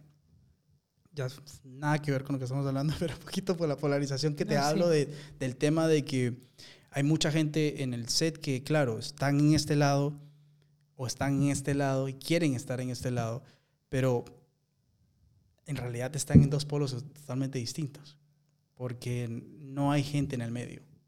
Y sí, así es como lo veo, no hay gente en el medio de esto. Creo que están muy, está muy polarizado el tema de cómo es que se, se trabaja en esta industria. Qué maravilla, qué maravilla. Me encanta ese cambio. Yo apuesto también, a que se dé ese cambio. Eh, pero bueno, votaría ya mismo. ¿Y tú qué cambiarías? Lo que pasa es que estamos muy acostumbrados a, a creer en lo que vemos, a, a, que, a, que, brille lo que se ve, como decías al principio. Y esa parte no, no se ve, ¿no? Exacto. No se ve en absoluto. Y creo que eh, no lo ves porque tampoco te agrada verlo, ¿no? Entonces es como, y lo digo desde el lado de actor también porque muchas veces uno ha estado en el set y dice, bueno, por ahí no, no yo qué me meto, yo qué digo, pues, si no tengo nada que ver ahí. Ya comienzas a valorar un poco y entender un poco desde el lado de producción, desde el lado de que, bueno, yo le voy a subir un poco más porque se lo merece, porque trabaja más que tú. una, una, por ejemplo, en mi película, una persona, una de maquillaje se fue. Eh, no pudo seguir trabajando porque se enfermó. Entonces me toca, apenas se enfermó me tocó decirle no puedes porque todo el tema del COVID estaba, entonces no podía arriesgarme tener una persona enferma en el set. Entonces comencé a buscar una persona de la noche a la mañana y uno de los actores eh, se enteró de cuánto ganaba ella, la, maquilladora. Entonces me dijo como en privado, muy decente, me dijo, oye, ¿por qué es que yo estoy ganando, eh, ella está ganando un sueldo parecido al mío? Yo le dije, mi hermano, vienes a, o sea, no es que tu trabajo sea... Eh, no es que esté poniendo en un precio tu trabajo, pero vienes a grabar una escena por media hora, ella viene a estar acá 12 horas. No entiendo ni siquiera cómo es que tú llegas a esa comparación o por qué te sientes un poco insultado. Y es algo que muchos actores que, que, pasa muy seguido, en el sentido de que porque yo voy a ganar igual que va a ganar esta persona. Pero no logran entender que esa persona está 12 horas ahí, tú llegas y grabas 5 minutos y ahí te vas. Tú, ¿sabes qué le hubiese respondido yo? Le digo, bueno, mira, si, si, si Al Pacino estuviese haciendo la escena que estás haciendo tú, también ganaría muy diferente a ti. Ya, pues con los actores, si hay algo que, mira, si hay algo que he aprendido en esta vida. ahí sería del ego para el ego. Ya, ya, ya, ya, Si, si, hay algo que he aprendido en esta vida que estoy aprendiendo es que nosotros todos los actores somos más delicados. Uy. Entonces, como cuando ya estás detrás, entiendes y sabes cómo tratar a los actores. Entonces, con los actores es con pincitas. Sí, con pincitas. Y, ingreírlos. Y hacerlos sentir seguros, porque todos somos inseguros. Entonces, toca, toca eso y toca hacerle entender de una manera en la cual no se haga sentir inseguro, no sienta que su carrera está siendo menospreciada. Y me lo das ser el actor, porque también he estado ahí, porque también me he sentido inseguro, porque también he sido engreído, porque también he sido todo. Entonces, porque he sido todo, entiendo que tú puedes tener algo de lo que yo he sido. Claro. Entonces, ver cómo yo mismo hablarme a mí mismo y hacerte entender de que, oye, mira, no te estoy... no es que no, no aprecie tu trabajo, simplemente que entiende que ella está trabajando mucho más que tú. Claro. Entonces, ya. Si eres algo que, que, se comienza a aprender en, tú sabes, habilidades blandas. Por, dime, dime. No, que me preguntabas que qué cambiaría yo. ¿Qué cambiarías tú? Pues yo cambiaría eh, el hecho de que se valoraran eh, más la formación porque en otras profesiones tienes que estar formado, o en la mayoría de ellas, como mínimo, ¿no? Para poder ejercer. Y en nuestra profesión es, e, ese lado como que no se tiene en cuenta. Entonces yo digo, si amas la profesión, fórmate. Y la formación no tiene techo, ¿no? O sea que deberíamos estar continuamente experimentando técnicas nuevas y formaciones. Y que además eso fuera un requisito también. Entonces creo que todo sería más profesional y que se tomaría más en serio incluso este trabajo porque implicaría más compromiso por parte de todos. Sí, y, quizás habría más, mayor calidad interpretativa. Entonces, como esa parte, ¿no? De... Y menos intrusismo también. También. Entonces, que se, que se, que se valora, que fuera un requisito también, ¿sabes? Muy bien. Muy bien, sí. Porque dicen, bueno, pero es que es muy subjetivo. Un actor que se ha formado mucho puede ser que no sea buen actor y otro que sí, que no se ha formado sí, y porque el talento y tal. Vale, no voy a entrar en detalles. Pero la formación no le va a restar a nadie. Eso es. No, sí, estoy totalmente de acuerdo. Si tú lo pones como requisito, ya eso eh, se va a generar como, como, un, como, un, estilo, como un estándar, y eso va a sumar en Claro. todos los sentidos. Y va a filtrar. Y va a filtrar también. Totalmente. De alguna manera. ¿no? Totalmente, totalmente. Pues yo cambiaría el, el proceso como está hoy en día en cuanto a las audiciones. Ok. Ok. Por ejemplo, eh, si yo fuese ahora mismo a dirigir una película, trabajaría con los actores antes de verlos en cámara, que es- la verdad es lo que un poco menos me importa, porque tengo dos buenos ojos. Me sentaría con ellos en una mesa y con varias partes del texto y, con diferentes perspectivas del texto, trabajaría con ellos cara a cara en el texto, profundizaría en el texto, entrevistaría al actor, cómo es como persona, y, trataría de- de captar qué tanto me puede dar a través de este trabajo. Si luego veo que puede pasar este primer filtro, le, le haría una prueba a cámara eh, lo más cercano al, al personaje posible, ¿sabes? Entonces creo que las audiciones creo que son como muy superficiales para la profundidad que se está buscando. Es decir, como que hacen unas audiciones muy dos, tres escenas y, y el actor que va a interpretar esto tiene toda una película de por medio y hay que alcanzar muchas cosas. Otra cosa también daría mucha más información acerca de- del personaje, por lo menos, y, de- y del contexto del personaje. Porque mientras a mayor información tiene el actor, pues la propuesta puede estar más cerca a lo que, a lo que busquen. Hay algunos di- directores que sí se toman ese trabajo. Sí, sí me ha pasado. De, de entrevistarte antes, de poder conocerte personalmente, de, de sentarse contigo y hablar sobre el personaje, darte más información antes de entrar o hacer la escena. Y es muy bueno, o sea, lo valoras Lo valoras Claro. mucho. demasiado. Porque creo que sí marca un Sí. precedente bastante grande. Mucho, de hecho. Sí, sí, sí, sí, sí, totalmente. Yo también cambiaría que, bueno, pondría como requisito, aparte de la formación, Que buzón de sugerencias. Vamos a empezar sugerencias. terapia para Terapia todos. para todos. Para Ya, todos. Para todos. En el planeta, ¿no? Pero bueno, ya que estamos Bueno, hablando sí, de la sí, industria, Pues sí. Bueno, que es algo muy que justo que hablabas del tema de, de- del estudio. Algo que sí había estado pensando hace mucho tiempo es que no existe como tal un, una parte, una escuela en la cual sí, listo, te formen como actor, pero también formen tu vida como actor. En el sentido es que sí, trabajamos, nos enseñan cómo llegar a las emociones, cómo bla, bla, bla, pero nunca nadie te enseña cómo organizar tu vida económicamente, cómo eh, llevar una vida estru- estru- estructurada, cómo llevar una disciplina como actor. No te enseñan ese tipo de cosas. Y creo que es importantísimo porque, lo- repito, nos damos muchas licencias como actores, ¿no? Que vivo la vida artística y que ta, ta, ta, y, pero al final terminas llevando una vida como que se la lleva el viento. exacto. Sí me, sí me dejo entender y creo que ese tipo de cosas que creo que, que tú- ustedes lo van a hacer, con, con- están hablando de ese tipo de, de- de temas. Pues aquí estás tú en este momento sentado Bueno, precisamente. Dando este dando este contenido de valor. Precisamente. Sí, es Exacto. uno de los objetivos de... De de este factor. Es muy, proyecto. es muy importante, es muy Mm. importante porque creo yo que aparte del poco conocimiento de, por ejemplo, una persona que recién está empezando en esta carrera, estudiando un curso de actuación, me parece importante que también comience a aprender cómo llevar la vida como actor. Que sería la terapia al final de cuentas, Sí. porque lo que nos vuelve locos un poco es esa vida de actor. Esa vida tan, tan, tan, tan poco plasmada, un camino tan poco iluminado, porque sí lo ves, pero lo ves un poco distorsionado, porque no entiendes muy bien a veces para dónde tienes que ir. Y lo que hablábamos de ser nuestra propia empresa Exacto. con los departamentos correspondientes, ¿no? Que eso también debería incluirse, Exacto. la formación, ¿no? Y darnos un trato corporativo, saber que estamos en un mercado, Ujú. eh, aprender a estudiar cómo se crea un producto, una marca personal, cómo se comunica esa marca personal. Y por ahí, bueno, hay una universidad llena de, de carreras y, y un pensum gigante que, que tenemos que estudiar.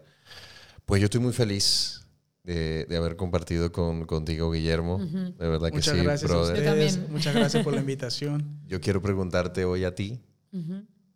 ¿Qué te llevas? Me llevo el no ponerme los límites pensando en que aquella industria y verla lejana puede ser difícil y entonces no me atrevo.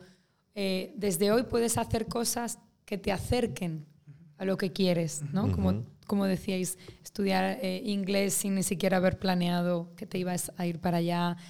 O sea, hacer cosas que, que te acerquen y hacerlas desde ya Ujú. Y no poner el, el objetivo tan grande, sino más cercano, pero porque tú eres el que te acerca construyendo paso a paso.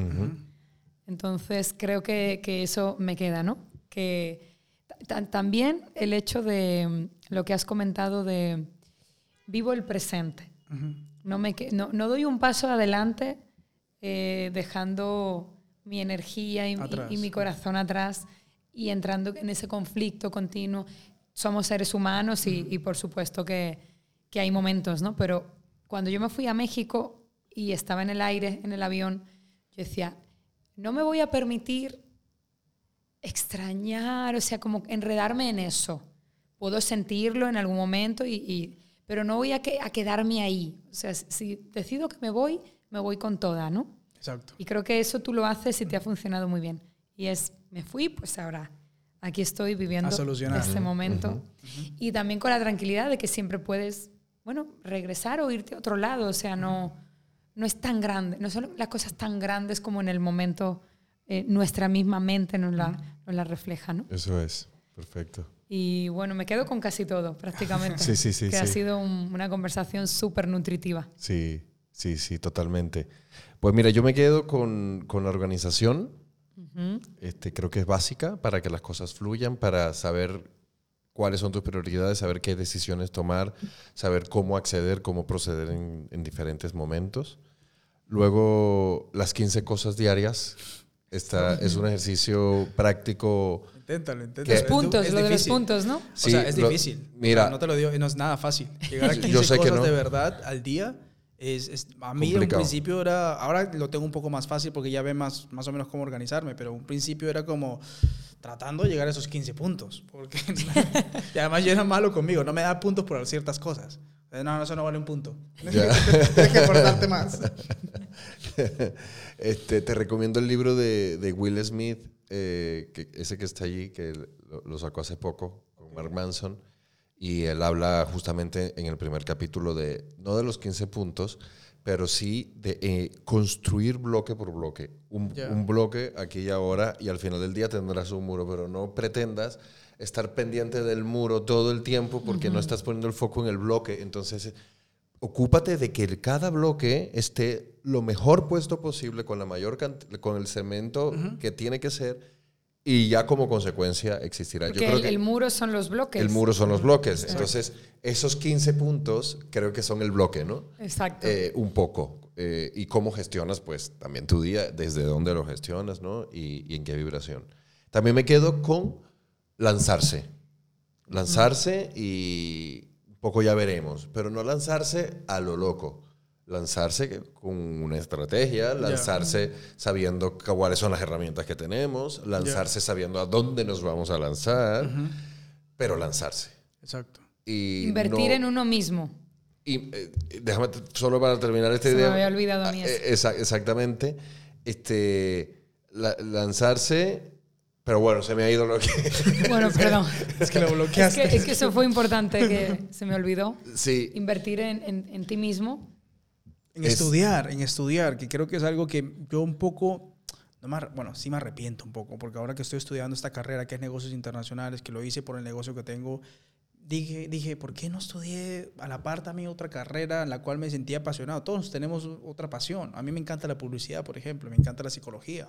Que puedo estudiar eso lo más probable es que sí, ahora sobre todo con las herramientas online, que se puede, o sea, ya no necesitas estar presencial en un lugar. Y yo le he sacado el provecho a morir. O sea, cuarentena me metía a cualquier curso a vida por haber que a mí me encantaba edición, todo el tema relacionado con producción. Ahora que estoy estudiando la carrera, claro, la carrera me la llevo en el bolsillo porque todo el día es ahora online, entonces digo, eh, todo el conocimiento que un poco me ha faltado, porque siento yo que estudiando esto, negocios, papá, me ayuda aparte de la producción, pero me ayuda a mí como empresa, como producto, como todo. Y, y, me encanta, me encanta que la vida sea así y los que están viendo es aprovechen este, este, este nuevo, esta nueva era de, de, poder eh, tener todo ese conocimiento en tu celular, tener una persona que te enseñe. Los cursos no son tan costosos y puedes estar haciendo hasta dos carreras paralelas si quieres. Entonces, ojalá que se quede así para mí para siempre. Totalmente. Poder tener este conocimiento y esa educación online. Totalmente, totalmente. Bueno, ¿querías continuar? No. Este lanzarse. Te quedas con lanzarse, decías. Sí, yo creo que, que, tenemos que lanzarnos. también valoro mucho la capacidad de, sí, de tener una familia en cada lugar al donde llegas, ¿no? Mm.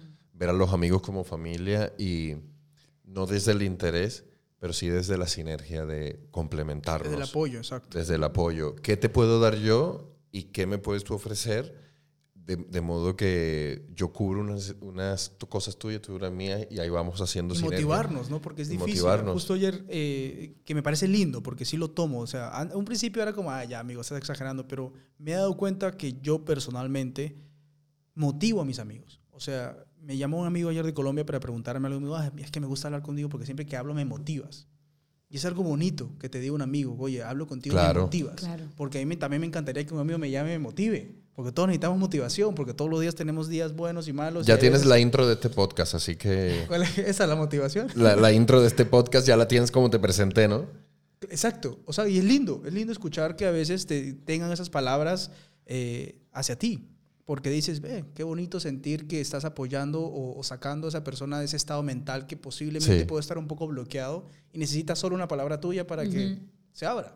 Y yo soy muy así, o sea, a mí me dices cualquier cosa, me dices, eso es rojo, y vas a seguir diciendo que eso es rojo, eso es rojo, ah, bueno, ya te creí que es rojo. o sea, es un poquito el, el tema de, de poder ayudar a las personas y ayudarte a ti mismo a, a desbloquear ese tipo de cositas que a veces tenemos en la cabeza que no nos permiten avanzar, ¿no? Totalmente. El poder que tenemos sobre los demás también, ¿no? Positivamente hablando. digo. Positivamente, Sí. claro. Puedes- Sí, sí, sí.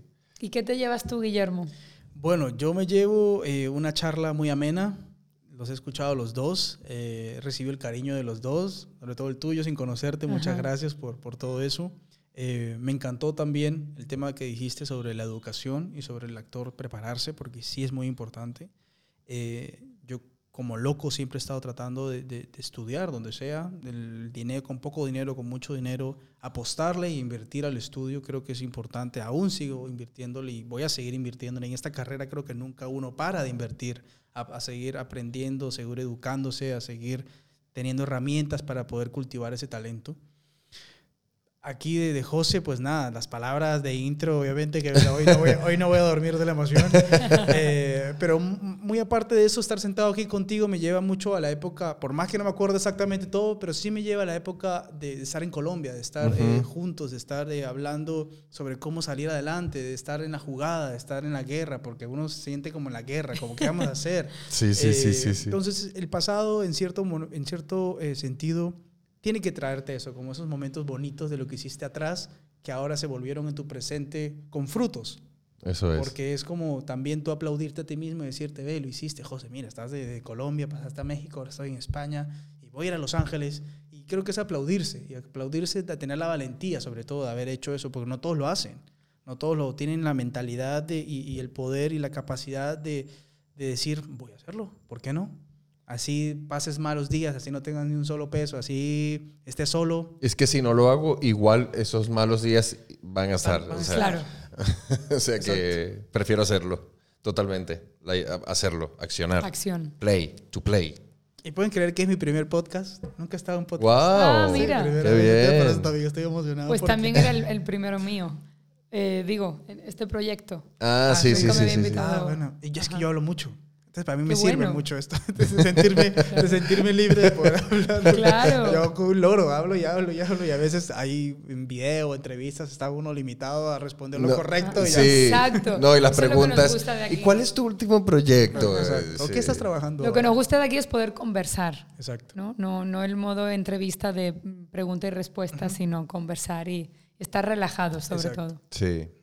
Bueno, cuando nos despedimos y no te vas a escapar, eh, y le, le proponemos al invitado que se despida dando una frase, un- una pequeña historia o una, Una canción, reflexión. una reflexión, una rima, una adivinanza. No, a- algo para cerrar. No, para cerrar, bueno. Y por supuesto que la gente que nos esté viendo pueda llegarle esa información también, ¿no? Exacto. Eh, ¿Ya lo hago? o- Sí, ya. ya mismo. La cámara.